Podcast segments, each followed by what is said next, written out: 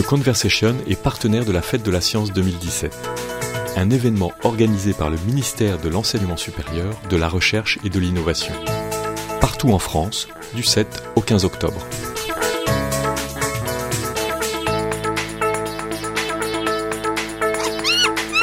Idée reçue, l'humain descend du singe. On a tous entendu cette idée euh, il dit que l'humain euh, descend du chimpanzé ou, du singe.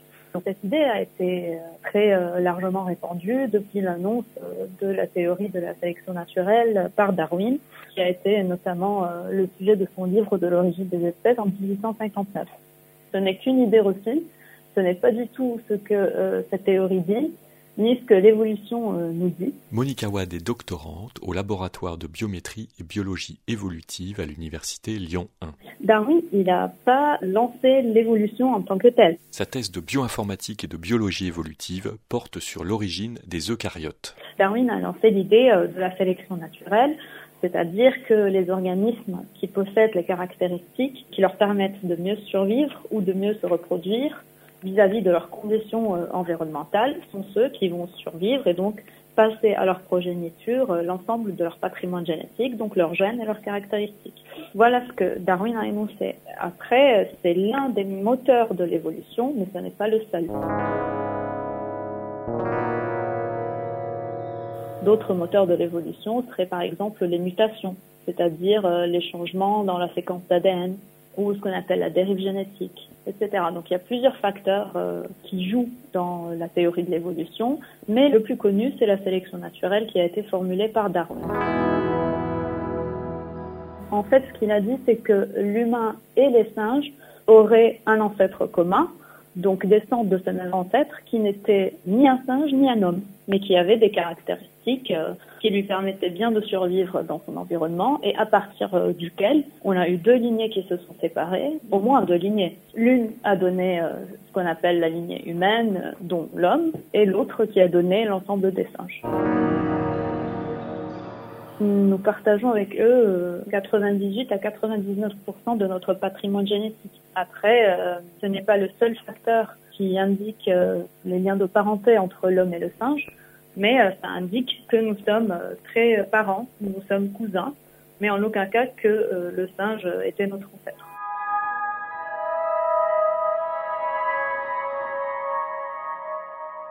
Un ancêtre commun peut avoir plusieurs descendants.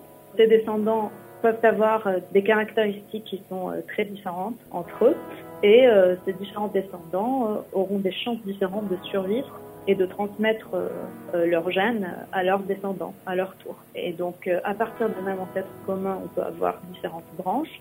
Certaines peuvent ne pas survivre, donc les descendants qui ont des caractéristiques non compatibles ou non adaptées à leurs environnements ne vont pas survivre, alors que les autres peuvent survivre, proliférer et transmettre à leur progéniture euh, l'ensemble de leur patrimoine génétique. Et en fait, ce qui manquait à Darwin pour prouver la validité de la sélection naturelle qu'il avait formulée, c'était euh, l'hérédité.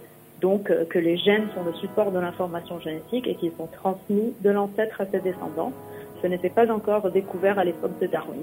Donc c'était l'argument qui lui manquait pour prouver la validité de sa théorie.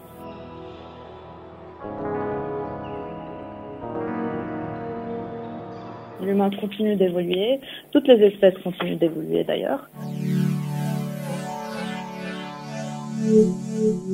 Un exemple qu'on connaît tous, c'est les bactéries euh, résistantes aux antibiotiques. Donc euh, plus on utilise des antibiotiques, plus les bactéries vont réagir euh, pour se défendre et pour pouvoir survivre. Elles deviennent de plus en plus résistantes. C'est un exemple de l'évolution chez l'espèce humaine. Il y a 8000 ans, en Europe centrale, euh, les êtres humains euh, étaient incapables de digérer le lactose. Le lactose, c'est un sucre que l'on retrouve dans le lait maternel, notamment, et qui nécessite une certaine enzyme, la lactase, pour pouvoir être digéré. L'humain, à sa naissance, était capable de digérer le lactose, euh, mais quand il devenait adulte, il perdait la capacité à produire cette enzyme, la lactase, et donc le lactose n'était plus digéré.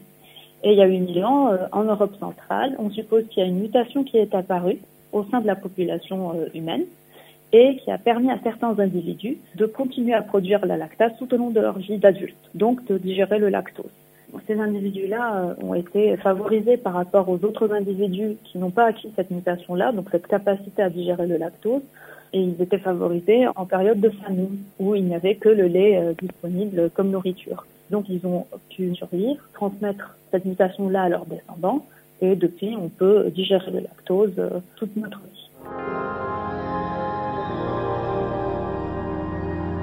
L'évolution, c'est un phénomène très lent les temps de génération des espèces, en général, sont aussi très longs.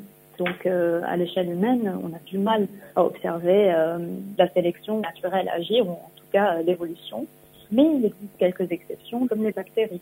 Dans ce contexte-là, il y a un chercheur américain, Richard Lenski, qui a lancé une expérience en 1988 sur des populations d'Escherichia coli, qui est une bactérie très connue, et qui a des temps de génération très petits. Il a mis en culture euh, cette bactérie. Et il conservait euh, des bactéries de la génération précédente. Il les congelait pour laisser des traces de la génération précédente.